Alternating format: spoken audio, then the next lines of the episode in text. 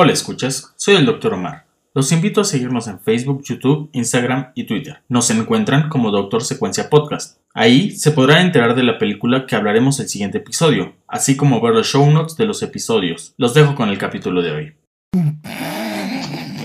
Ah. Holy shit, ok. De hecho, yo pensé que íbamos a. No, yo en un momento iba a sacar el chiste. y- Estuvo muy rudo. Está bien. Sí, güey, estuvo. Verga, qué, qué chulada. Dios, cuánta caca puede tener un hombre en la cabeza. Doctor Secuencia. Doctor Secuencia. Doctor Secuencia.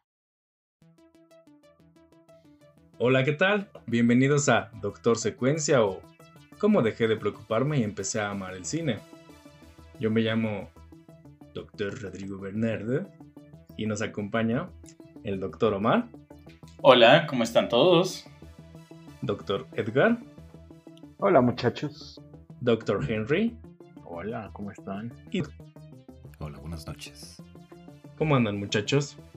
Tardes. Tardes ya. Ah. Tardes ya. Ay, recordamos joder, que no. estamos transmitiendo desde nuestras propias casas. Eh, esto sigue siendo la cuarentena. Habla por ti. Yo soy arrimada. Y pues bueno, en esta ocasión, antes de comenzar quería comentarles que se me cayó un palo de escoba. y bueno, Que mi mamá me compró de chiquito. porque nuestra mamá nos quería de esclavos, entonces... Bueno, antes que nada quería dar un especial saludo a la parejita de Moisés Pedraza y Ana Piedra, en especial a... Ué, que son nuestros fans, ese es... Ya, tenemos, ya, ya, ya es Bobby del futuro que edita esto. Ya es Gaby, los 10 minutos que tenemos con la mamá de Edgar. Y ¿Qué? ahora tenemos a, a ¿Qué Moy- tú oyes ya. más con mi mamá? Te voy a matar, lo juro. Esperen, mala elección de palabras, lo lamento, mala elección de palabras, perdón, perdónenme amigos. Ni siquiera 15, hijo de la chingada. En especial les queremos agradecer a, a, a Moy, que es ingeniero en comunicaciones y electrónica con especialidad en acústica. Le pregunté a Ana de su título, que nos ha estado orientando un poquito para cómo Oh, sí. y darles un mejor producto. En fin, ¿algún otro saludito, chicos? Yo, yo me quiero mandar un saludo a mí mismo, pero dentro de 20 años, güey. Qué pedo, cabrón. Ay, ¿te estás intimidando a ti mismo? O sea, piensa sobrevivir al COVID. Qué optimista eres. Pero aparte, ¿viste cómo se habló a sí mismo? Tente respeto, Henry, tantita madre. Parece entonces va a ser un doctor verdadero. doctor en diseño. Muy bien. Esos fueron nuestros saludos. Yo quiero mandarle un saludo a Jazmín. Y quiero decirle, si en este momento estás en tu cuarto, mira por tu ventana. Es de noche. bueno, también quiero saludar a, a Monse. Yo, yo quiero mandarle un saludo también al dueño de la Coca-Cola, Juan José Coca-Cola. Yo quiero mandarle un saludo a Kanye. De Kanye West. Este es el capítulo especial de Doctor Secuencia dedicado a mandar saludos. Y al CEO de Cranky. y a Jeff Bezos. No, no, 10 pesos no, güey. No me lo convoques. En No. fin, Me va a matar Bueno, con esos bueno. bíceps que tiene, güey. el día de hoy vamos a grabar un capítulo sobre la película del 2011 Super 8. Esta película es una trata acerca de un grupo de chicos que están desarrollando un cortometraje porque a uno de ellos les gustaría participar en la selección estatal de, de un festival. Y estos chicos que están como en la secundaria, de pronto se, se ven inmiscuidos en un accidente muy misterioso. ¿O no, doctor Bobadilla? Así es. Eh, bueno, la película Super 8 fue dirigida por J.J. Adams, producida por J.J. Adams y Brian Burke, Burke y Steven Spielberg, el cual al parecer muchas personas piensan que fue quien dirigió la película y tal vez lo hizo, pero puso a J.J. Adams. Es estelar- estelarizada. Oye, eh, espera, bebé, perdón, te corto, pero es que no es Adams, es Abrams. Abrahams. Pero qué tonto, qué ah, ignorante. perdón, mi Mi prejuicio. Ya sabemos que somos tontos y ahora nos estás exponiendo. Perdonen. Bueno, como ustedes saben, la película Super 8 fue dirigida por J.J. Abrams. Oye, no oye, oye. Adams. Pero, ¿qué significa la JJ? Descúbrelo tú mismo. Hay internet. José Joaquín, güey. No, de hecho es Jeffrey Jacob. Ah, pensé que estabas hablando de algún término extraño de internet o no sé. No, güey. La JJ. Es como algo que diría Edgar, ajá, es como de "Ven- vengo de hacerle la JJ. No, La J.J. Abrams. La JJ Abrams. JJ Abraham, no, ya se armó. sí, bueno, fue dirigida por J.J. Abrams, producida por J.J. Abrams y Brian Burke, así como Steven Spielberg, escrita por el mismo señor Jacob Abrams, estelarizada por Joel Corney como Joe Lamb, Elle Fanning como Alice, eh, Riley Griffins como Charles, Ryan Lee como Carrie y Gabriel Basso como Martin. Eh, la película fue estrenada un 10 de junio del 2011. Uh, Ajá, casi le damos a la fecha, muchachos. Eh, obviamente es de Estados Unidos y tuvo un presupuesto de 50 millones. Qué tontos, ¿por qué no la sacaron el 8? 8 super 8, ¿sabes? Chavo del 8. El- Por 8, jocho. El 8 de Sí, agosto, güey. Super 8. todo tiene sentido. Porque no era sábado el 8 de Sábado agosto. güey. 8 de agosto. Pero no era Es como sábado. cuando- No. Es como cuando sacaron el, el remake de. Este. Ay, ¿cómo se llama? La, Henry, la película del, del niño satánico, Damian. Ah, The, The Omen. La profecía. The Omen, sí, salió el 666. Ajá. La profecía que sacaron el 6. Wow, en 1906. el 888. ¿Quién lo hubiera dicho? Muy buena, por cierto. La, la original y la nueva, bastante buena. Bastante buena. No vi la nueva, no me llamó la atención. Está agradable. ¿Cuáles, ¿Cuáles son sus dos palabras para describir Super 8? Yo me voy a tomar la, el atrevimiento de describirla primero. Te alterado. Espera, ¿qué no IT es un. son- es una palabra ya reducida? Unas siglas, son siglas. Palabras, yo las conozco. Sí, siglas. Creo que no manejo ningún término. Doctor Mamador. Pedante, bienvenido, doctor Secuencia.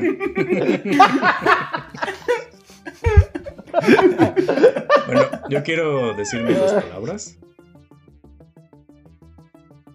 Mis dos palabras son Stranger Flares. Ok, Nice. ala. Mm, originalmente había elegido otras. Si quieren, ahorita les digo cuáles son. Pero me quedé con perfectamente olvidable. Ok, Yo, no, yo no quiero que nos digas cuáles son. Bueno, entonces, entonces te digo.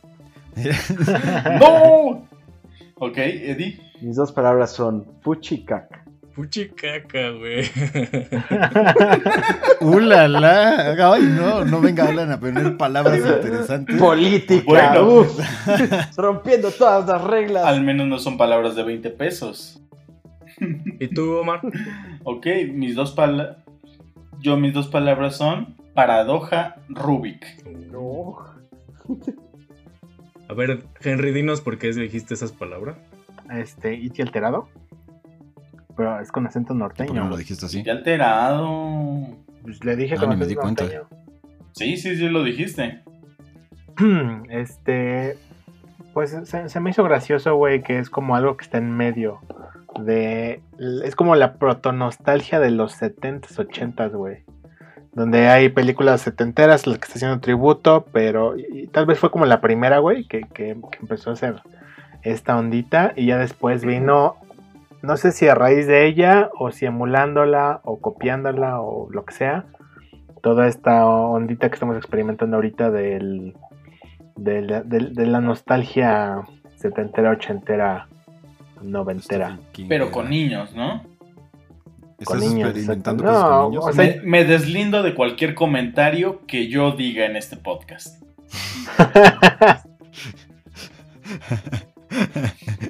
o sea, ya ha habido muchas películas estas de, ¿cómo se llama? Growing Up o Coming of age. Coming of Age. Coming of an Age. No necesariamente es algo que, que inventó o que redescubrió, pero O sea, por lo menos la parte nostálgica, pues yo creo que sí. Sí, yo quería explicar este, por qué elegí Stranger Flares. Esperamos es un niño, es un grupo de niños, de chicos que se entretienen y se juntan durante el verano. En este caso, como en- suelen hacerlo en Stranger Things. Y una característica muy, muy, muy curiosa de la dirección de J.J. Abrams es que este, de pronto mete destellos de luz y todo, todo el tiempo se ven como si fuera en el, en el foco, ¿no? En el, en el lente, perdón, de la, en el lente de la cámara. Esto lo podemos ver todo el tiempo en, en Star Trek sobre todo, aquí por ejemplo, en incluso en Star Wars, las que dirigió, podríamos, podemos verlo. Entonces, de ahí los Stranger Flares. De hecho, estuve buscando y encontré el dato de cuántos lens flares hay en la película. Entonces, si quieren, vamos a jugar a... Atínale al precio, pero con lens flares. Entonces, todos me van a decir un número Va. de cuántos creen que haya en la película. El que se pase del número, en automático pierde. 16. Ok, audiencia, por favor. Manden sus votos al, al Instagram privado de Bernardo. Fotos de sus patas, por favor. Fotos de sus, fotos de sus flares. Guiño, guiño. A ver, entonces, Henry dice 16. A ver, Tú, Bernardo. 32. Tú, Omar. Yo digo 105. Y tú, Eddie. Al menos 5. Uno. Ok, les aviso que se- según por lo que encontré, eran lens flares individuales. Entonces son más de los que creen. Eso es con todo lo que les voy a dejar. Yo me acerqué. Ah, o sea, ¿no nos vas a decir en este momento? No, más al rato.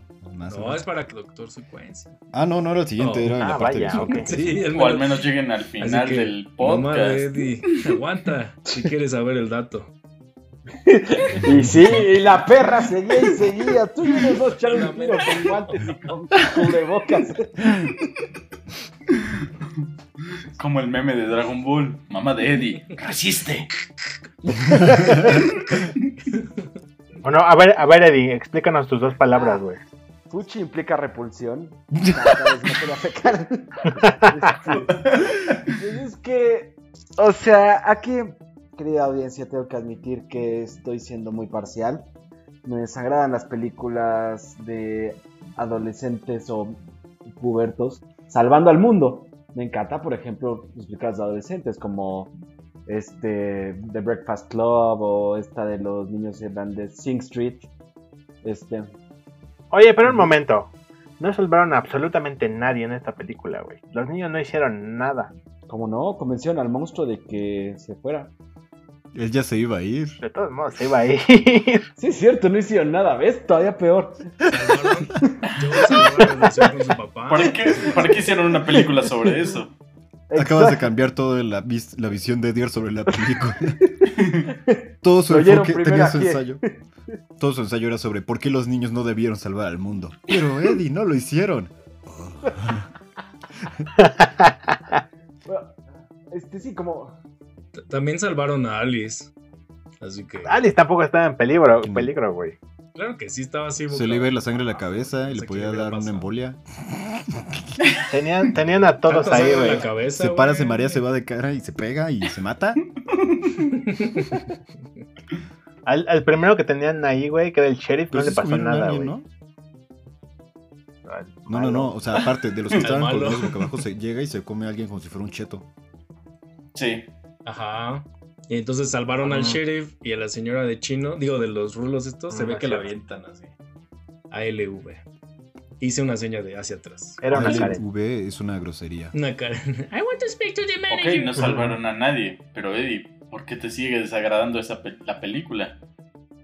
O sea, poco pretenciosa la idea Ah, de que Alan. empiezan a explicar todos los tropes de, de las películas de monstruos clásicas y terminan replicándolos. Y, o sea, terminan haciendo exactamente lo que esperarías de una película de ese estilo. Eh, entonces, no sé, creo que no, eh, no es un gran efecto. También esta parte de, de no mostrar al monstruo hasta el mero final, como te explican que, o sea, más o menos es un homenaje, ya sabes que, o sea, pierde sentido la película porque ya sabes que va a salir hasta el tercer, tercer cuarto de la película. Es exacto, todo era tremendamente predecible. O sea, por sí sola el género es predecible. Y además la película te decía, ahí vamos a hacer esto. Y después lo hacían. Eso me molestó. Ok, ok. Me hace interesante, porque a mí tampoco me gustó la película. Por eso mis palabras son perfectamente olvidables. Porque recuerdo que la vi, recuerdo que el tráiler se me hizo interesante. Y luego me acuerdo que la vi. Y luego, o sea, ahora, ahora que, que la, que la volví a ver fue como de, ¿qué iba? No me acordaba absolutamente de nada. Más que una o dos escenas. Y... sea, sí, y- pero eso me hace que es interesante porque a Edgar le, le desagrada, a mí también, pero no estoy de acuerdo con lo que dice Edgar. No se me hace tan automamadora como para estar haciendo lo de, ay, las películas de monstruos funcionan así, guiño. O sea, sí es muy referencial, pero referencial vacío y... Bueno, me lo voy a guardar para el final. Ok, sí. Va. Eh, bueno, creo que falto yo de explicar mis dos palabras. Güey, ¿qué pedo con que en la escena del choque del tren dicen, oh, ¿qué son estos cubos Rubik? Güey, la película se desarrolla en 1981, si mal no recuerdo, ¿correcto? sí. Lo- No.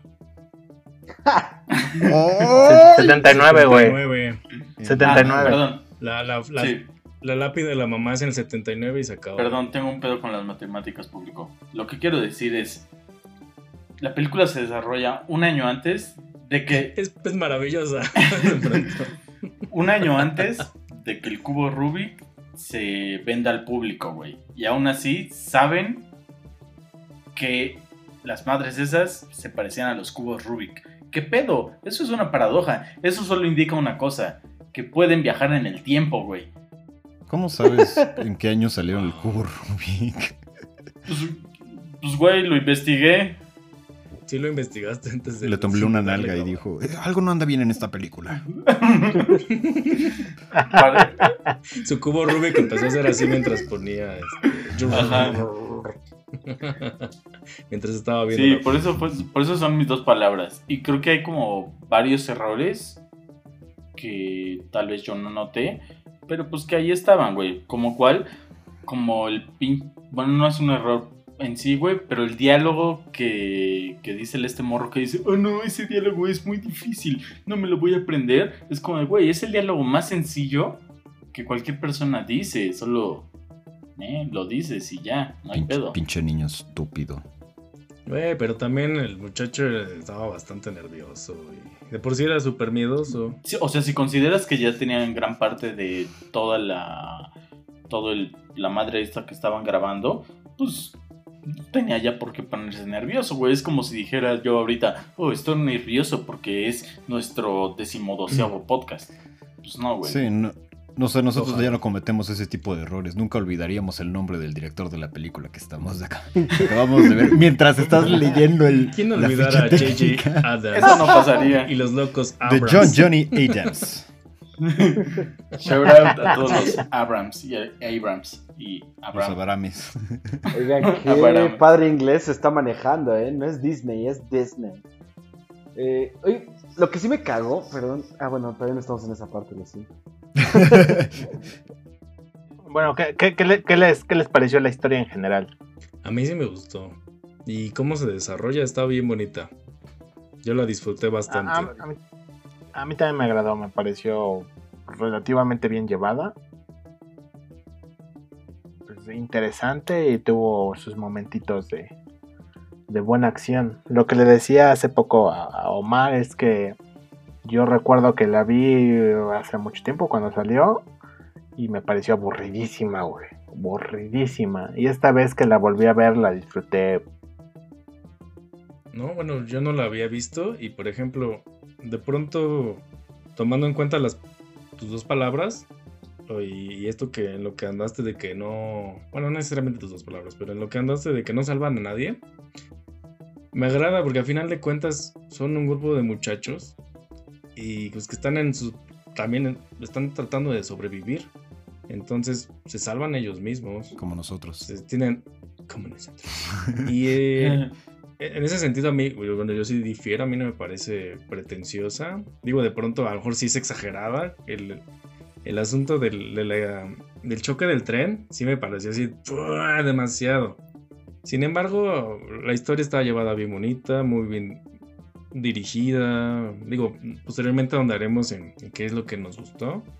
Pero, por ejemplo, la, cómo se desarrolla las, la relación entre los amigos, cómo perfectamente el, el momento en el que pues el papá y él no tenían ninguna buena relación. Al parecer solamente se encargaba la mamá de él.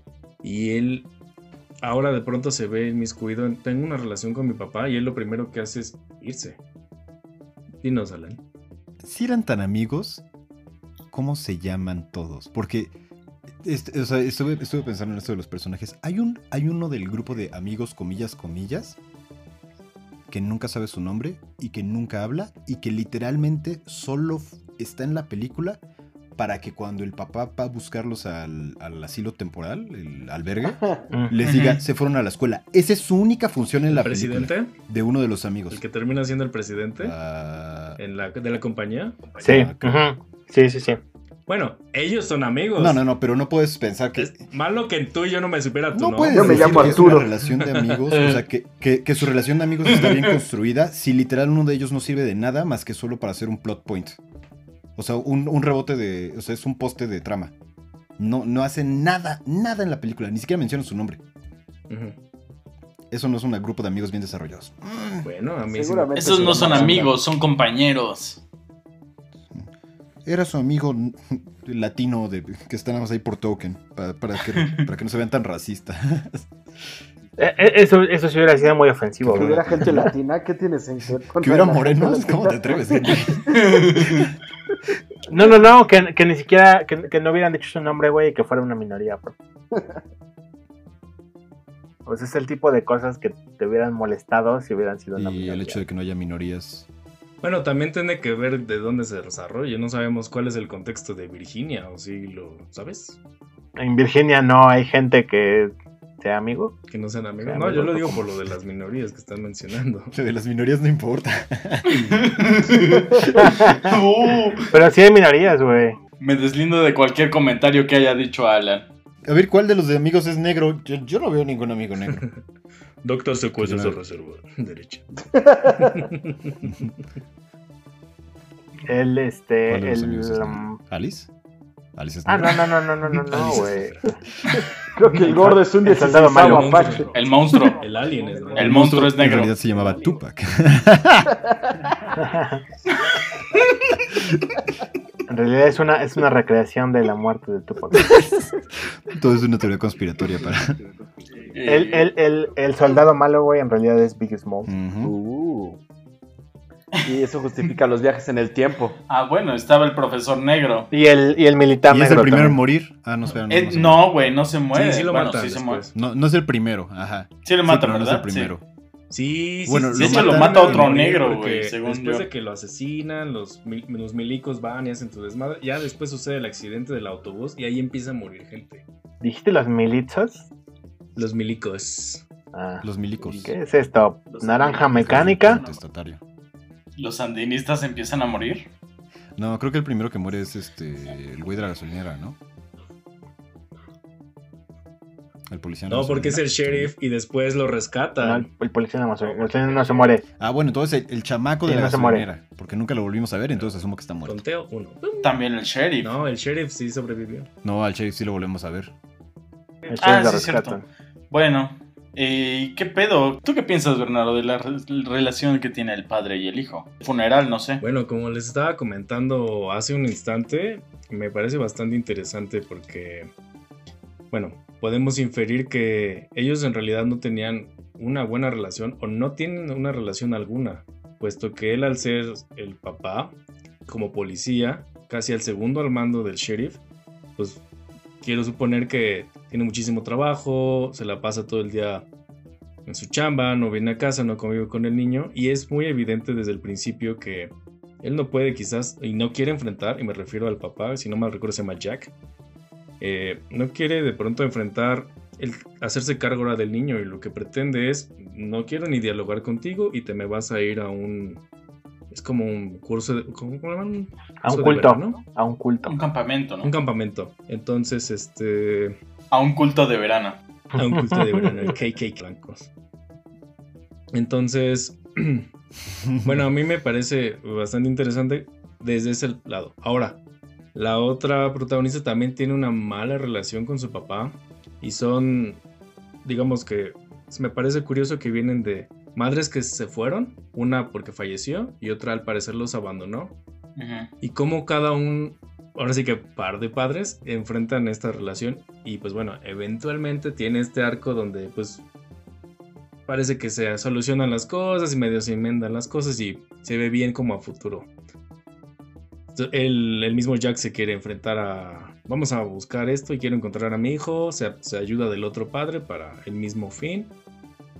Y bueno, mm, también me pareció interesante que ellos que tenían una especie de feudo, se... Al último él lo perdona. Este Jack perdona a Luis, que era el borracho al que le estaba echando la culpa de la muerte de su esposa. Entonces eso en general lo que puedo decir al respecto. Lo que quieres decir, Bernardo, es que el verdadero monstruo era la falta de inteligencia emocional. Así es.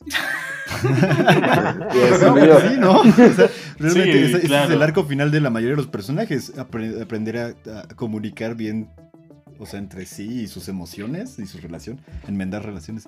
Daddy issues. Esos hubieran sido mis dos palabras. Qué tonto. Ahora, también es bien, es bien interesante que la, la película sí refleja cómo cada persona maneja diferentes sus emociones. Cuando tienen el accidente del tren, uno de ellos, bueno, se la pasa guacareando, otro quiere comer mucho, etcétera. ¿O no, Henry? ¿Quién quiere comer mucho? Sí, eh, fíjate que, o sea, ahorita que estás tomando este, este, este punto, güey, de, de la falta de, de una persona dentro de las familias, güey.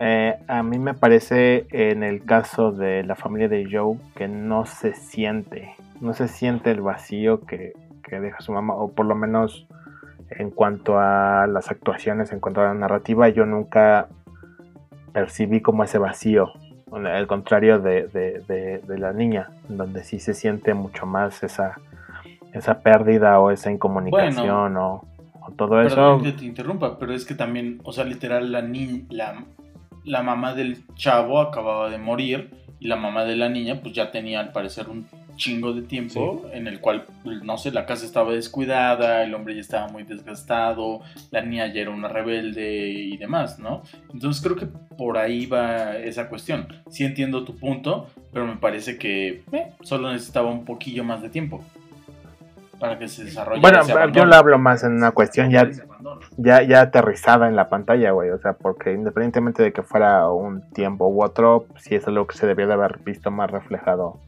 Pero por ejemplo, a mí me parece que sí se nota en las discusiones que tienen Joe y Jack, que eh, por ejemplo JJ como JJ Adams. ¡A Entonces, JJJJ! ¿A quién le dispararon en el bar JJ? Por ejemplo, justo en la escena donde Jack le impide a Joe ver a. Alice, tienen un, un encuentro bastante duro que es antes de que suceda ya casi la catástrofe. Y ahí que es donde, a mí me parece que es donde es más duro el, el- no nos conocemos nada. O sea, tú me quieres venir a dar órdenes, no me conoces nada. No lo dijo, pero mi mamá sí lo hacía, ¿no? Mi mamá sí me conocía, quizás con ella yo sí podía tener el, el diálogo y esta conversación, ella hubiera hecho otra cosa. Evidentemente no se dice y yo lo estoy infiriendo de esta forma. Por lo tanto, a mí sí me parece que sí existe esta, sí se nota. Sí, pero creo que visualmente no se nota tanto. Creo que lo podemos notar un poquito y es como un pequeño bosquejo cuando van a cenar al, al restaurante este, ¿no? Es como de, güey, pues obvio van a Ajá. cenar a un restaurante y solo van a comer pizza porque pues el güey no, no quiere, no sabe, no sé, no me importa cocinar y pues va a comprar comida para alimentar Ajá. al, al niño y a él, ¿no? Entonces creo que solo Lo cual ni siquiera hace bien porque su compañero de trabajo se la come. ¿O no, Edgar? este, en fin, lo que yo quería decir es que, o sea, creo que sí es un tema secundario, o sea, tema secundario lo de la inteligencia emocional y comunicar, porque al final creo que la película lo que se esfuerza muchísimo para decir es, tienes que dejar ir las cosas, como está de moda hoy en día, fluye, tanto así que la última escena es el cuate dejando ir el pendiente de, o el, este, el alajero, no sé cómo se llama eso, de la madre. Y todo es sobre dejar ir las cosas. Y creo que eso es diametralmente opuesto a realmente enfrentarte a las cosas y a hablar de ellas. Pero. Pues es que apesta. Lo, lo que estás diciendo es que es que esta película y Silent Hill 2 son exactamente lo mismo. Lo estaba guardando para mi tesis, pero sí. O sea, ¿Qué no sería la última parte de, de- de- ajá, del el proceso del muchacho? Es como perdí a mi mamá y lo sufro y lo niego y la la la. Y lo último es ya que lo aceptó y, es- y que ya tiene el apoyo de su papá de su lado. Después es déjalo ir. Que aún así se me hace una escena muy tonta. Es como, no, ¿por qué soltarías el pendiente? No importa, que se vaya todo. O sea, pero ¿por qué lo soltarías? Fuera de una cuestión narrativa de. Es el momento en el que si alguien me estuviera viendo, soltaría esto. Ah, Sí, fue, fue un momento barato. Cheesy. Ah, creo que ese es el tren, es como cheesy. ¿Qué significa cheesy, Alan? Eh, quesero, es como un quesito asadero, pero más chiquito, que llevas contigo a todos lados y cuando alguien habla de una cosa emocionante, lo pones en la mesa y ¿Qué significa quesearse? quesearse. Que sea- ah, Es cuando agarras un gato, le aprietas las, las anales. ¿Cómo te acuerdas de eso? es un capi ah, para nuestros este radioescuchas más jóvenes. South Park sacó hace como 14 años un episodio sobre drogarse con gatos o algo así. Drogarse con orina, orina de gato. Hablando de, South Park y de narrativas, la historia en sí, bueno, ya hablamos. El rey de las transiciones, te amo mucho. Gracias, como. Sutil. Lo mío es la sutileza. Y hablando de South Park y de la narrativa y demás, ¿qué les parece la historia de cada personaje? ¿Ustedes creen que tienen un arco o algo? Porque yo creo que no. Creo que pues, en general el que más arco tiene podría ser, no sé, el extraterrestre. Se quería ir y luego, luego se fue. Eh, 10 de 10. Pues, el, el- el que tiene más propósito, según yo, es, es Charlie, el, el director de la Sí, película. sí, O sea, motiva muchas cosas de la, de la trama. El hecho de que pues estén en, en donde están, en, en- en el este, en el en la estación de trenes, porque pues él quiere grabar ahí. eh, lo que encuentran lo encuentran porque pues él está buscando unas buenas locaciones. Él lleva, chingada, él ¿no? lleva a la chica, por ejemplo. Sí. Yo pienso que ningún personaje tiene arco, porque son niños y los arcos son peligrosos. Edgar fue a Teotihuacán alguna vez. A cargarse de energía. Él sabe qué peligrosas son esas cosas. No, que no ves que cuando, cuando te llevaban de la escuela todos compraban un arco y alguien siempre le picaba el ojo a alguien. Amigos, tengo que decirles algo. Yo nunca he ido a Teotihuacán. Ni vayas, güey, no hay nada. Ni vayas, no hay nada, ya las. Están llenas de COVID. COVID. Eso es racista. Este, Ah, yo me imaginé un, un bocho como, pero verde, verde COVID. ¿Qué? ¿De COVID? ¿Cuál- Edgar, explícanos No. cuál es el verde COVID. Ajá. Como este verde fosforescente, pero un poco opaco. Como el color de. Ajá, Acaban como el color de tu playera que dice remix. Es Para quien es no nos está viendo, es decir, todos ustedes escuchan, mi playera es tiene un poco de verde. Yo diría que es verde, pero bueno, Verde COVID. en- Yo lo veo. verde en- COVID. verde COVID. Mm, no sé. O sea, sa- ¿sabes lo que está siempre un poquito extraño? Que todos los personajes llegaron al. a su final de arco, que es el mismo arco, lo de la inteligencia emocional, al mismo tiempo.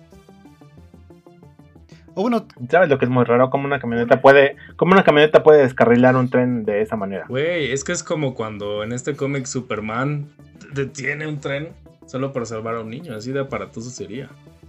Cosa curiosa, J.J. Abra- Abrahams iba a dirigir una película de Superman. No.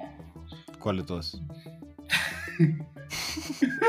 No, no salió, güey. O sea, O sea, un pero no la de. Superman de Nicolas Cage, la que siempre quise ver. No, eh, Su- Superman Flyby se llamaba, creo.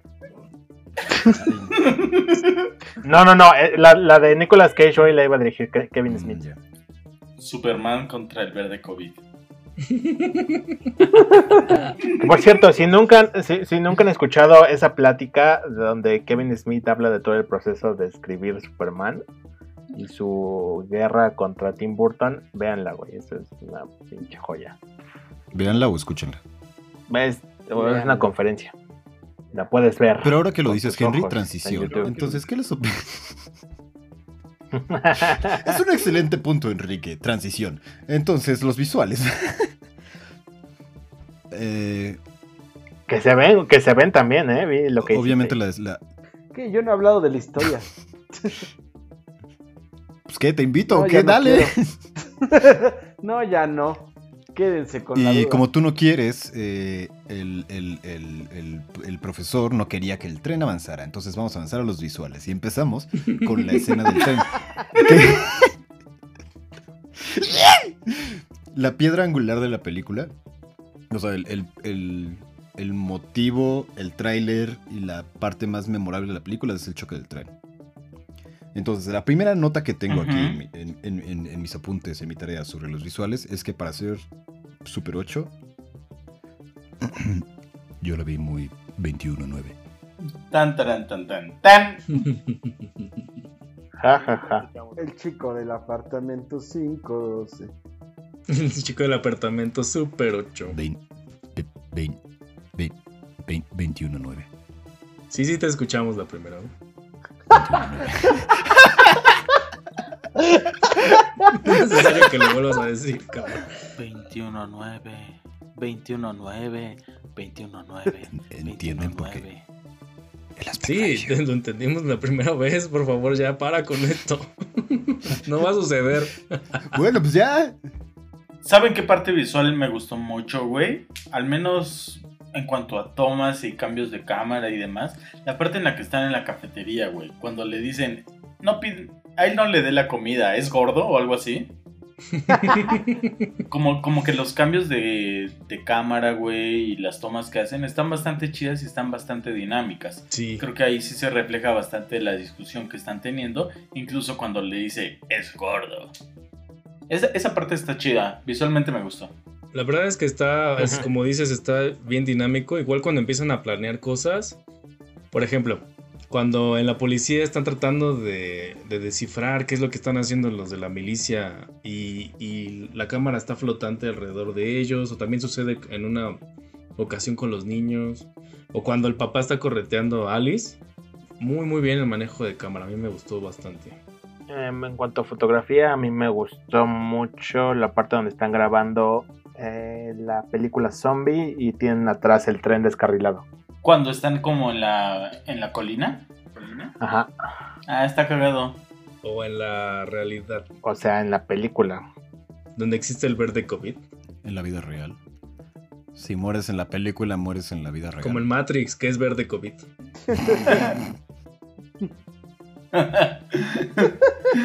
Elige la píldora de verde COVID.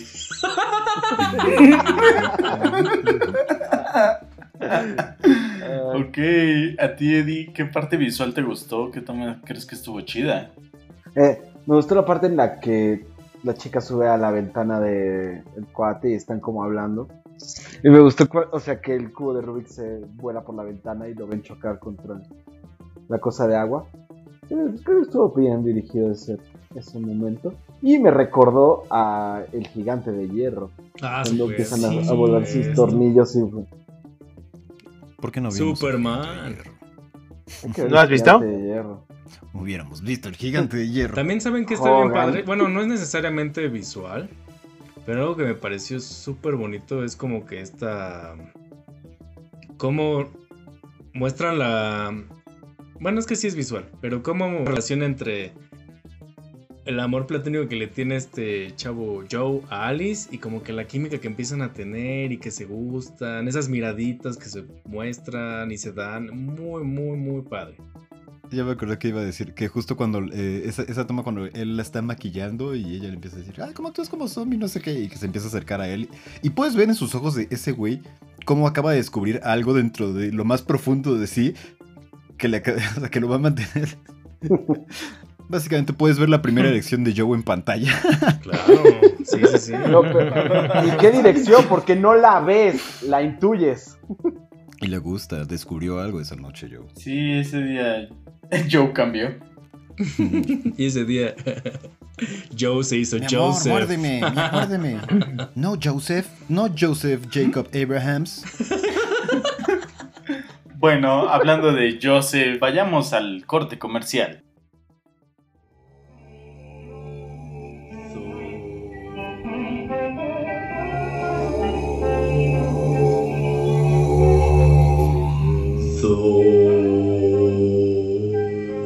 Doctor Secuencia, ¿cómo dejé de preocuparme y empecé a amar el cine? Quiero invitarte al Templo Budista de Catepec, Siete Chakras.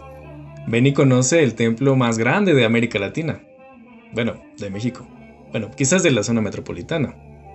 Y recuerda mencionar que vas de parte Doctor Secuencia. Llega diciendo que tienes el código 2x1, donde entran dos y solamente sale uno.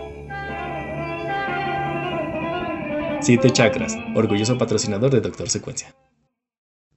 Quédate en casa.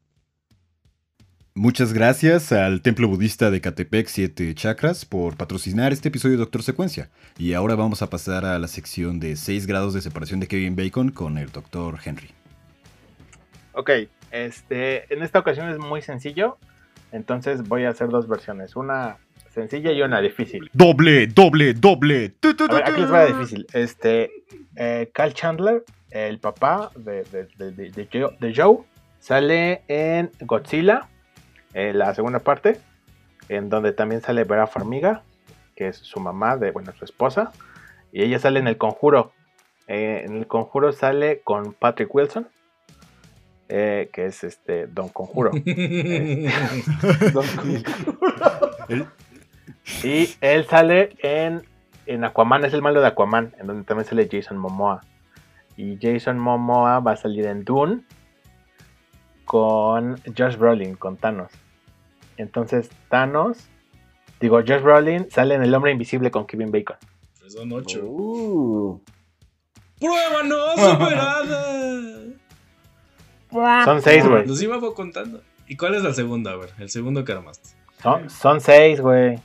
A ver, otra vez, rápido. Ajá. Otro- otro- ¿Me lo aviento otra vez? Sí, sí, sí, para Kyle contarlo. Chandler, Kyle, Kyle Chandler, Vera Farmiga, Una, Patrick Wilson, dos. Eh, Jason Momoa. Jason Momoa. No, te Eh, saltaste Josh- a... No, no me salta nadie.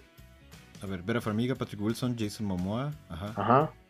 Este, Josh Brolin Bruce Brolin, Kevin Bacon. y Kevin Bacon. Sí, entonces fueron cinco. Pero Entonces, Estoy diciendo, entonces ¿Por qué menos. llevaba siete, Pero verdad? sabe cómo lo ¿Quién sabe? Y después que se cheque en audio. Pues es que digo, es que digo actor y A lo mejor ahí me película. fui. Bueno, pero son cinco. Entonces está uno menos. Sí, ¿Y o el sea, otro? ¿Quieres volverlo a hacer para no tener esta El interrupción? otro, el, no, el otro es, es muy claro, güey. Este, el soldado negro, el, el malo, sale en Event Horizon, donde sale Lawrence Fishburne, este Morfeo. Y ese güey sale en Mystic River con, con, con Kevin Bacon, es su pareja policía. Mm. Súper. Uh, hay que ver algo con Lawrence Fishburne. Matrix. Verde COVID, ahí está el vínculo.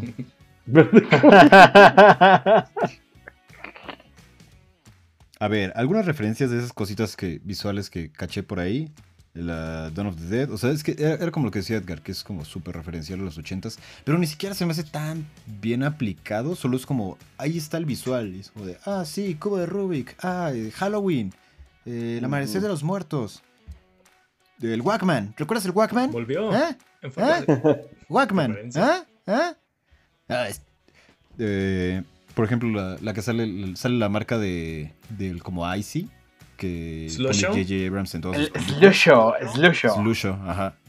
Aparece ahí, obviamente, porque es parte de su También estaba viendo, o estaba leyendo en la Internet Movie Database que también la marca esta de la gasolinera, Kelvin creo que se llama, también la usa, la usa recurrentemente. creo que sí. Ah, Como Dino con Toy Story.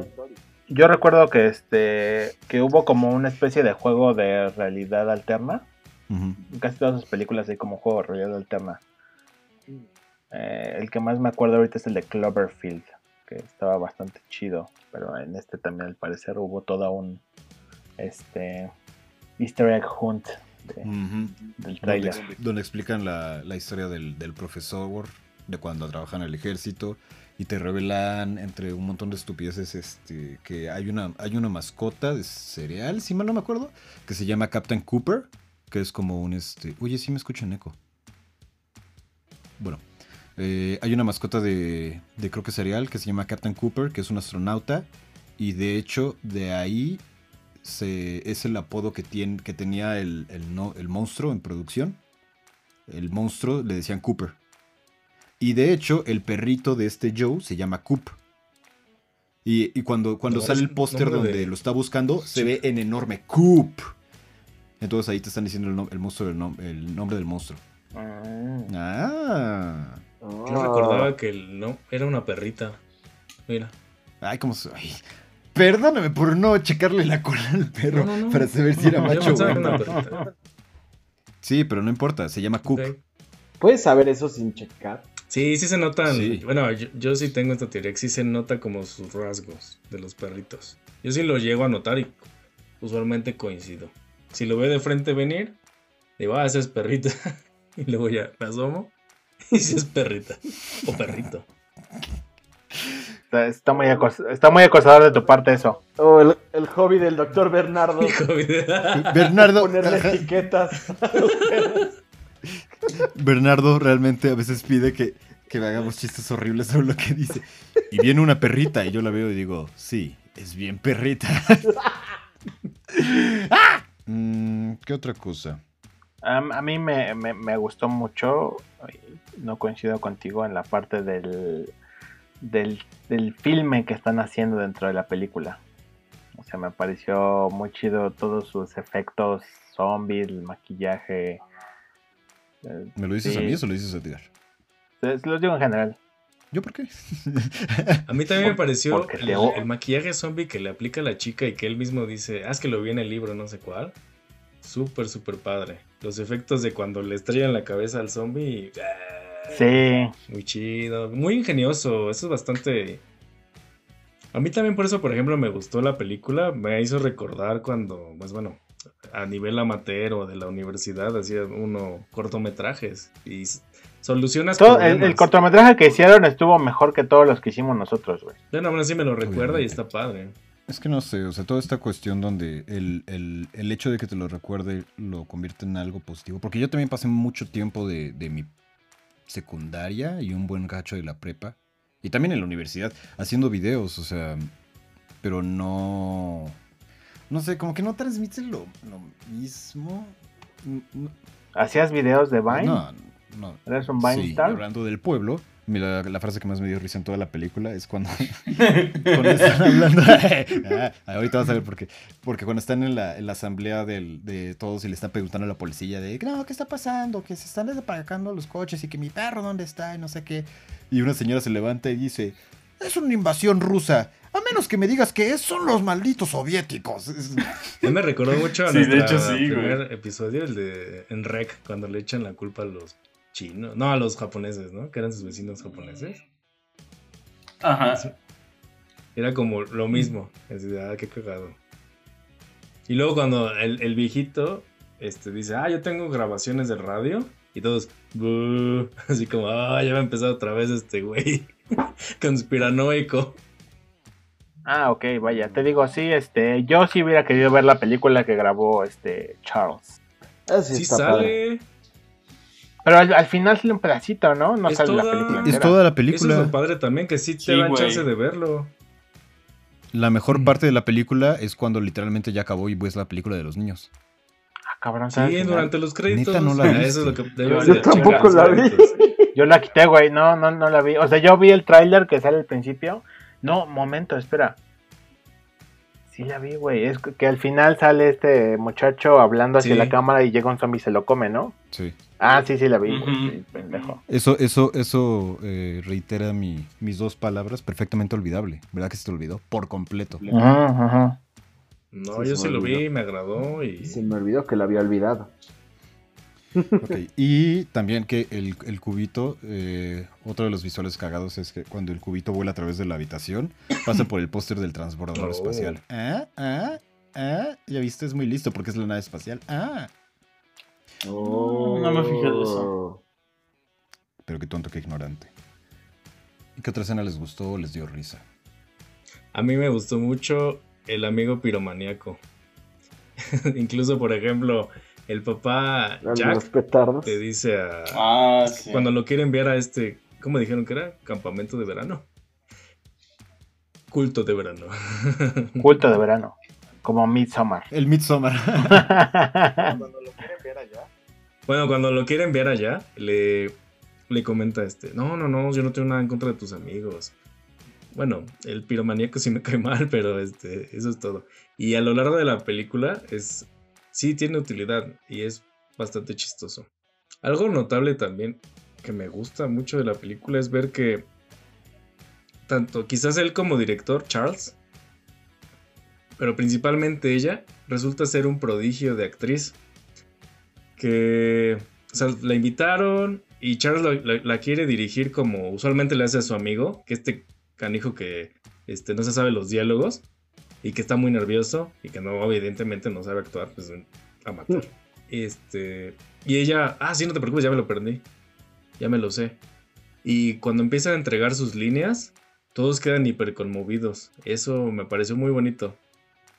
También es bien chistoso que el, el chico más miedoso, que en este caso es el, el protagonista del corto, en la película, o sea, en el corto El Caso, se llama, es este el más valiente, ¿no? Es el que está investigando la red de Químicos Romero y esta cosa. Se me hace chistoso y Me mama cuando están grabando la toma, la toma de, de, la- el vestido, de Joe vestido de militar y el otro enfrente de ¿por los no militares sacando las Ah, cosas. sí.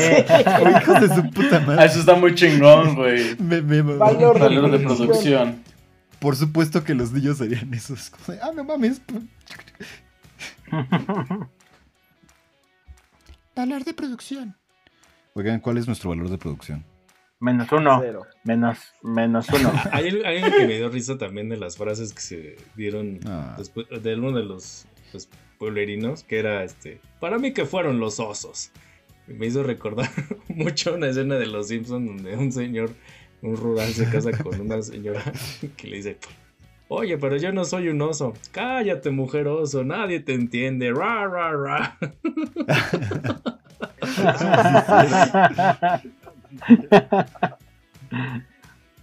ok, en cuanto a, en cuanto a música, ¿qué, qué les pareció? Me dio mucha risa el comentario del güey de.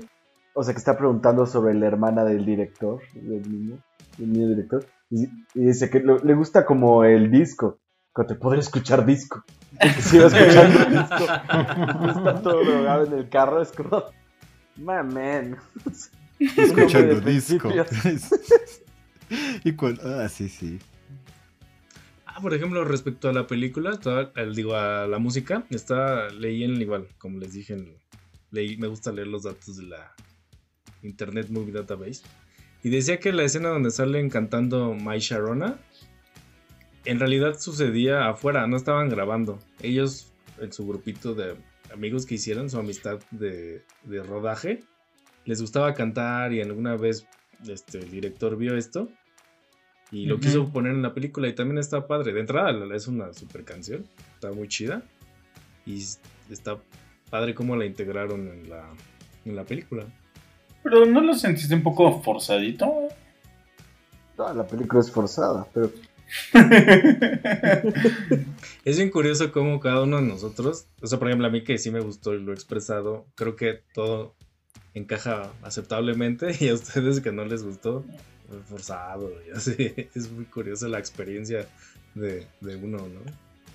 No, fíjate que a mí, a mí me gustó un chingo, pero aún así sí, yo también coincido en que algunas cosas son muy Pues forzadas. puede ser forzado, pero está un- bonito el momento. Bueno, sí.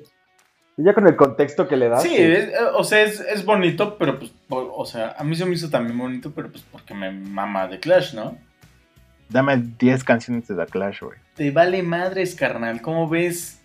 Esa ni siquiera sale en ningún disco. No, güey, pero, o sea, creo que es algo bonito nada más el, el hecho de escuchar una banda o un artista que te guste. Creo que lo vimos bastante en Steve Sisu, fue como de, bueno, me mama Bowie y me mama Bowie, por eso me gustó el soundtrack y ya. Pero pues creo que creo que en el caso de Super 8 no se integra bastante bien el soundtrack, güey. O al menos yo lo veo así, yo sí lo veo un poco forzado, güey. A ver, deja ver qué canciones salían.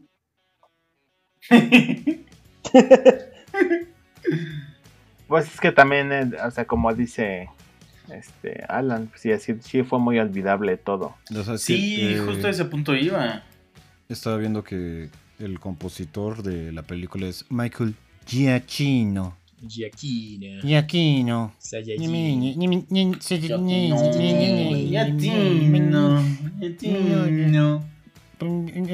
Este. ¿Qué chingada está pasando? Bueno, eh, Michael Giacchino, que al parecer es el básico colaborador para música de Abrams.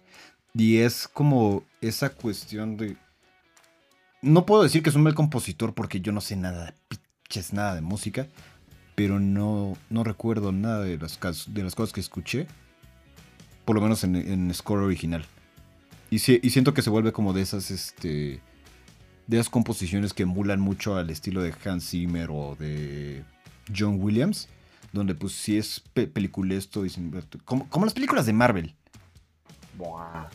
Que todas las películas de Marvel tienen como el soundtrack más neutro de todos y fuera del tema principal de los Avengers.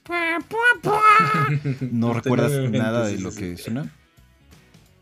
Sea, es el único tema que se te grabó porque lo estuvieron azote y azote y azote. Sí, coincido. Pero fuera de eso, las demás es como, eh. Entonces creo que aquí es el mismo. Como que, pues sí, o sea, el, el soundtrack no puedes decir que, digo, el, el score no puedes decir que es malo.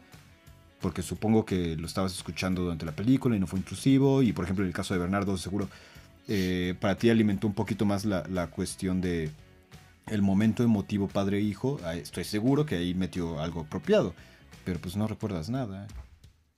Sí, creo que, bueno, si bien fue, fue eficiente, vamos a ponerle. Yo no recuerdo algún, alguna pieza que fuera, que sí diga, ah, no mames, eso está muy padre, ¿no? Cumplió con su cometido, me mantuvo, en, ahora sí que en sintonía y ad, ad hoc con lo que estaba sucediendo. Pero si no, no hay, ah, no hay piezas relevantes, creo. My Sharon es de The Knack, no es de, de The Clash. Eso es lo que. Eso es lo que estaba pensando y dije, ¿a poco The Clash hizo un cover? Porque yo nunca he escuchado el cover de The Clash. Ahí está, babosos, cayeron. Qué, qué vergüenza, Te güey. descuidaste, Qué Omar. Y en nuestro, en nuestro clásico segmento, ¡Te descuidaste, perro!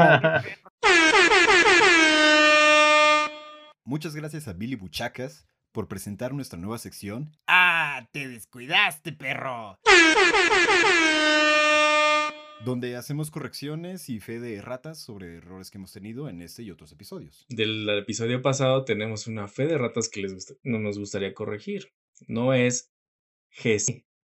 El término es CGI, que viene del inglés Computer Generated Image. Y tenemos un segundo. ¡Ah! Te descuidaste, perro. Del episodio de hoy. Claro que sí. Aquí voy a insertar lo que ya dije. My Sharona no es de The Clash, es de The Knack.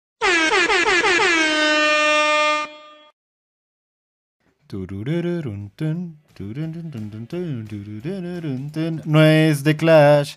Entonces, la película es más drama hasta la mitad. Pero ni siquiera se me hace un buen drama. Ah, bueno, entonces sí, va- ya de lleno a qué no nos gustó. Despotriquen, muchachos. Venga, venga, venga. ¿Qué no les gustó? Este.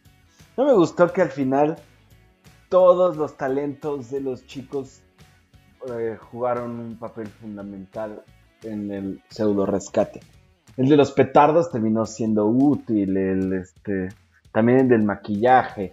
O sea, todos, o sea, cumplieron una función, pero no fue como en un estilo de pistola de Checo, fue como que les pusieron como estos rasgos, estas características.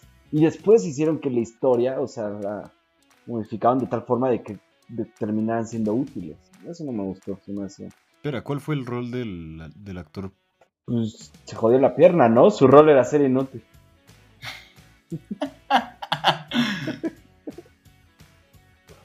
es que no me acuerdo. comentarios demasiado generalizados. haz tu tarea, pon notas. O sea, lo único que de ahí me suena es como, pues sí, el niño de los petardos y el que se quedó en el fondo toda la película, se quedó en el fondo toda la película y sirvió para que pasara información Sí, y que nadie sabe. recordara su nombre. Ese tipo de personajes me, me hacen, me dan coraje. De por sí te digo, si ya no te estaba gustando. ¡Ah! ¿Por qué hicieron esto?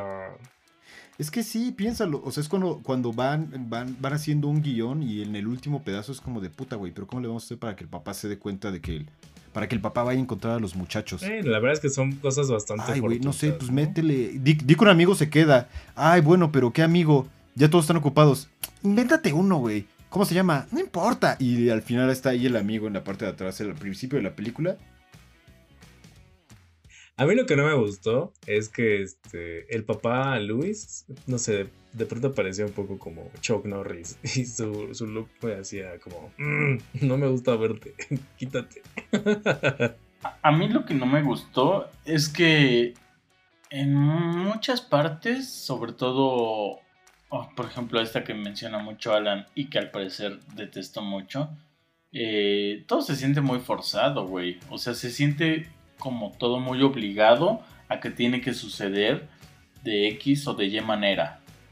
O sea, así como de, pum, vamos a meter macharona a huevo. Ah, pues claro, la metemos ahí, quién sabe cómo, pero la metemos, ¿no? O sea, en ciertas partes la película sí la sentí muy, muy forzada, güey. Y en este mismo hilo, güey, eh, a mí lo que no me gustó es que muchos personajes, sobre todo los villanos, son muy de molde. O Claro. sea, realmente, eh, sobre todo los adultos, más bien. El coronel malvado y pragmático. El, el coronel malvado, su est- Los militares que quieren llegar a imponer y no, res- no respetan a la autoridad local y así, ¿no? No, incluso el padre, bueno, incluso los dos padres, este, lo- lo- los adultos en general son muy, son muy genéricos. Muy adultos. No, pueden ser adultos interesantes y pueden ser niños interesantes. Lo que no está tan chido es que sean personajes de molde. Que por ejemplo, o sea, creo que es algo que sí cumple Stranger Things, ¿no? Ahí los adultos sí tienen ciertos arcos, tienen pues, personalidad, pues son diferentes, no solo son adultos genéricos. Y, y todo mundo tiene algo que hacer. Bueno, pero también ahí tienen un ti- tienen una serie y muchos episodios para desarrollar. Sí. Creo que le- Pero pues, güey, o sea, ese es el trabajo del. JJ, güey, pues desarrollalo en 120 minutos, papacito. Desarrollalo, papacito. No, eh, eh, y algo que, que les quería preguntar, este, bueno, lo reservo para un poquito más tarde. No más tarde, cómete, cómete la maldita Ah, bueno. naranja. Eh, ¿Cuál es su, su, su película retro o película nostálgica favorita? O sea, que apela a la nostalgia, bueno, apela a la nostalgia no importa de qué época. Eh, podremos decir ochentera, setentera. Que yo, yo hace poco vi una película, ahorita que está hablando Bernardo de, de este asunto de, de tiempos, que se llama Verano del 84. Sucede en el 96. La grabaron en el 2004. El No, en el 2016, seguro. 84. 2016, seguro. Este, entonces es, es algo similar, sin, sin el tema tanto de, de salvar el mundo, sino más bien es un grupo de amigos que está cazando un asesino serial. Este. Y, y desarrollan muy bien toda esta parte que está diciendo Bernardo, o sea, de que cada rol se sienta como algo interesante, que todos tengan personalidad, que todos tengan una cosa que hacer eh, de acuerdo a su, a su edad o a su capacidad. Entonces, no, no es necesariamente una cosa de serie, sino es una cosa de, de un, un buen guion. A mí no se me viene alguno a la mente en este instante. Es que estoy tratando de pensar porque, o sea, la, la última y la más reciente que tengo en la cabeza es la de eh, It, parte 1. ¿Mm? parte 1 es, Sí, es muy buena. Sí. Entonces, este, es lo primero que me viene a la cabeza, pero estoy tratando de recordar porque sé que hay otra. O si no, una opción sería como la de. Ay, ¿cómo se llamaba? Eh, ¿It parte 2? nah, este. No, porque pues. ¿No te gustó It parte 2? no tanto. O sea, me- sí me gustó, pero no tanto como la primera. La primera se me hace mucho mejor. A, mí me encantó la, la segunda parte. Pero la me se- pero- pareció muchísimo mejor que la, que la Pero una. la segunda no es tan nostalgia retro como la primera parte. Por eso no Mm, lo estoy eh, es considerando al mismo nivel ahorita. Sí, sí, sí. Ay, hay una película, ¿cómo se llama? Es algo como eh, sobre patinadores. ¿No es tu, tu, película favorita? ¿Ben Hur? ¿Qué? Sleepless, Sleep- Sleepless in Seattle. Sleepless in Seattle, ¿Tu película favorita? Obviamente. Este. No, hay una película noventera. ¿Cómo, cómo se llama? No me acuerdo. De unos. Ah, The ¿la de los Club. Mighty Dogs o los...? No, no, no, esa es ochentera. Es uno, uno de unos vatos. American que- Psycho. Eh, exacto, ese vato. Puta, ¿No ¿cómo es? Mighty Dogs o los... o- ¿No son No, esos? no, no, no. De unos güeyes que patinan, no sé, patita normal, pero en California y se la pasan en. Ah, ¿Mid-90s o The. Lords of Dogtown? Locks of Dogtown. No, es, Ah, una, es una época que no, que- ajá, o sea, que no, que no está muy relacionada conmigo porque yo nunca fui un scary boy. Pero, pero esa película se, me hace muy buena en, en esta cuestión nostalgia retro noventera. De cuando no tenías nada que hacer y solo estabas por ahí en la calle con tus amigos. Pero no te metías en aventuras donde encontrabas un tesoro y a un gigante con cara chueca o matabas a una araña del espacio, sino solo están esos vatos ahí. Justo vi la de mid, este Mid-90s, la que dirigió este Seth Rogen. No, No, no sé ¿quién? Jonah no, Hill. Jo- Jonah Jonah Hill, güey. John, Jonah Hill, ajá. Jonás Montaña, Jonás Cerrito. Y ese se me hace un buen intento retro, o sea, mu- captura muy bien la esencia de ese momento. Sí, esa está bastante chida. eh. Y es justamente eso, son pues, aventuras comunes de personas comunes, güey. Ujú. Sí. Tiene sentido. Una, una película que dije al principio, pero, o sea, de, de retro es de mis favoritas, pues es la de Sing Street, que es la historia de cómo Ujú. pues, un chico Claro. escocés o irlandés quiere conquistar a una modelo va empezando su propia banda. Y, puta, Ujú. Capitalizan muy bien en las cosas que sucedían en esa época. Esa también está bastante chida, es verdad. Todos hemos estado ahí. Ah, ¿verdad? A, 20 a, a 21.9, así se dice. ¿Cuántos 20 aspect ratio 21.9 le ponen a Super 8? 3 de 5. Mm, Yo le pongo 3 de 5. Yo le pongo 3.0 de 5. ¿Cómo te atreves? En mi propia casa. ok. Yo le pongo. Yo le pongo dos. Pero sí me gusta la película. Pero ya un poco como analizándola y reflexionando sobre ella. Güey, sí es bastante olvidable. Y, y- y no es una película que puedas poner un domingo en la noche. La vas a pasar bien viéndola, ¿no? Tienes que estar como en cierto mood para. Sí, tienes que estar en cierto mood. No, esto es súper relax, güey. Bueno, Alan no ha dicho sus cuántos aspect ratios. No, no, no, estoy dejando que se, que se arrastren por el piso antes de yo. No, la verdad es que yo le doy, o sea, dos, dos 21.9. Eh, la cosa es que sí también. O sea, ¿cuatro? O sea, ho- honestamente, me dio mucha, mucha hueva ver la película, porque ya la, ya la- o sea, ya, ya sabía, ya la tenía ahí. Nada más que no, no, no lograba juntar la, la energía para decir, ok, me voy a sentar dos horas a, a concentrarme a ver esto. Y la neta, no, no siento que se me haya pagado ese tiempo. Le pongo dos porque... Eso sí creo que es muy exigente. ¿Qué? El que, el que sí du- de la película, o sea, sí creo que pudo haber a lo mejor sido recortada un poco, porque sí dura dos horas. Coincido O sea, y, y creo que es eso. Como tal, la- es un, no puedo decir que es una mala película. Es una película entretenida, es una película palomera. Pero no me dan ganas de volver a verla. Y siento que hay muchas películas que lo han hecho mejor tanto antes como después. O sea, así de sencillo, que tenemos dos este, referentes como Stranger Things y e It Parte 1, que lo han hecho tan bien que, o sea, que sí, ya no, no le veo relevancia a esta película en, básicamente. Sin embargo, Ah. esto fue primero, güey. También ten en cuenta. No, no, no, pero no, no, por, no por ser antes significa que sea mejor. No, pero pues fue eso de la nueva generación. Es, vamos a llamarle, quiero arriesgarme a decir, fue. No, pero abrió una brecha. Esto. No, No, no, no, no es una película de la generación pasada. Ajá. no, no, creo que pueda, no creo que puedas decir eso, ¿eh? Y ni siquiera es arriesgado, porque está Steve- este, Steven Spielberg ahí. Si está Steven Spielberg de ahí en la mano, literal, ese güey, o sea, muchas de las películas que, en las que se basa esta para, para hacer su, su idea son de Steven Spielberg. O sea, no, les, no le está haciendo algo arriesgado. Hizo algo, lo hizo fuera de tiempo, eso sí. No lo hizo cuando estaba el boom, el boom del el 80s Revival. E interesante que si la película hubiera sido mucho más este, comentada o mucho más valorada, si la gente le hubiera mamado tanto, podrías decir que esa película inició el 80s Revival, pero no, no considero que lo ha hecho porque lle- llegó mucho, mucho antes. No, pero habría una senda, güey. Ta- Tampoco tiene tanto tiempo que, que, cu- que ocurrió la película como para ponerla como un precedente. O sea, si tal vez hubiera sido en los 2000, o sea, a principios del- de los 2000 o en el 99 o algo así, tal vez eh, sí hubiera sido un precedente, pero empezó, fue de las que se empezó a trepar al tren de, ah, pues los adultos, los, los niños de los 80 ahora ya son este, marketeables. ¿Cuáles son algunos ejemplos de Ladies Revival? Stranger Things, este, It parte 1, ¿qué otra cosa? Hay una, hay, hay muchas series de Netflix pequeñas. Glow. Glow. Esta de, de Glow, ajá. Glow. Ah, eh, The End of the Fucking World también es medio revival porque creo que sucede en los noventas, si mal no me acuerdo, pero le están tirando mucho a esta misma onda, especialmente en cuestión de iconografía. Es esta que les digo de verano del 84. Se la recomiendo mucho.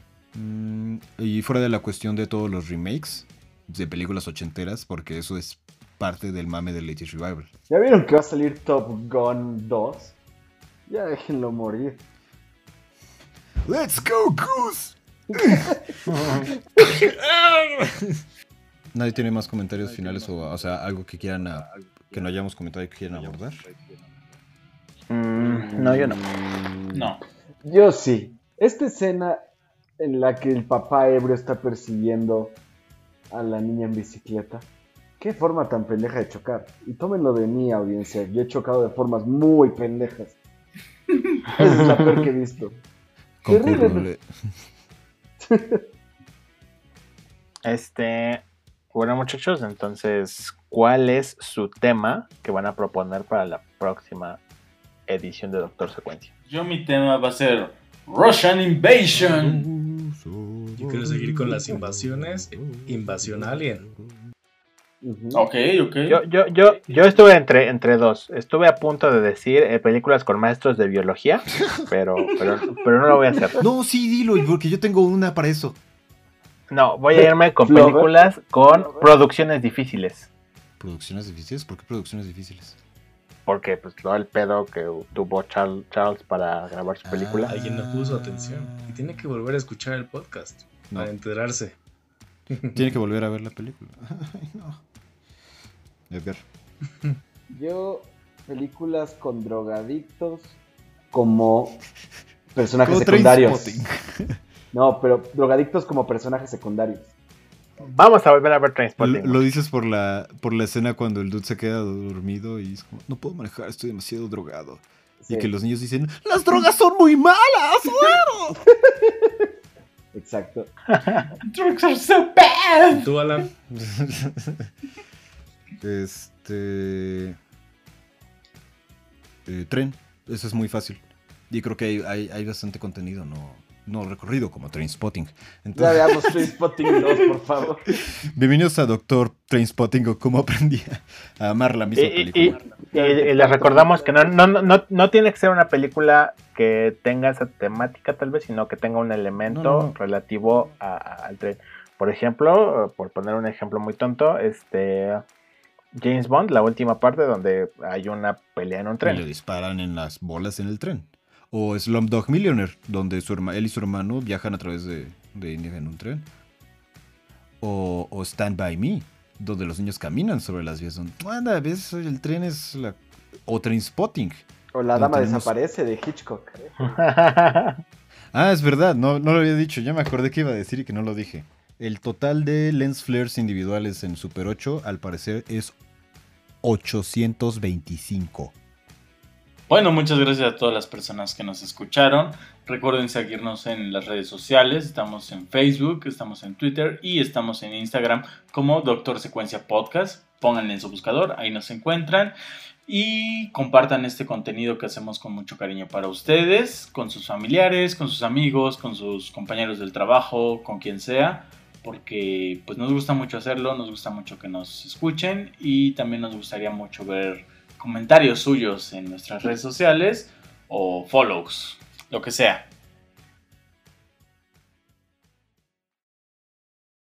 Ve- ve- ve- 21.9.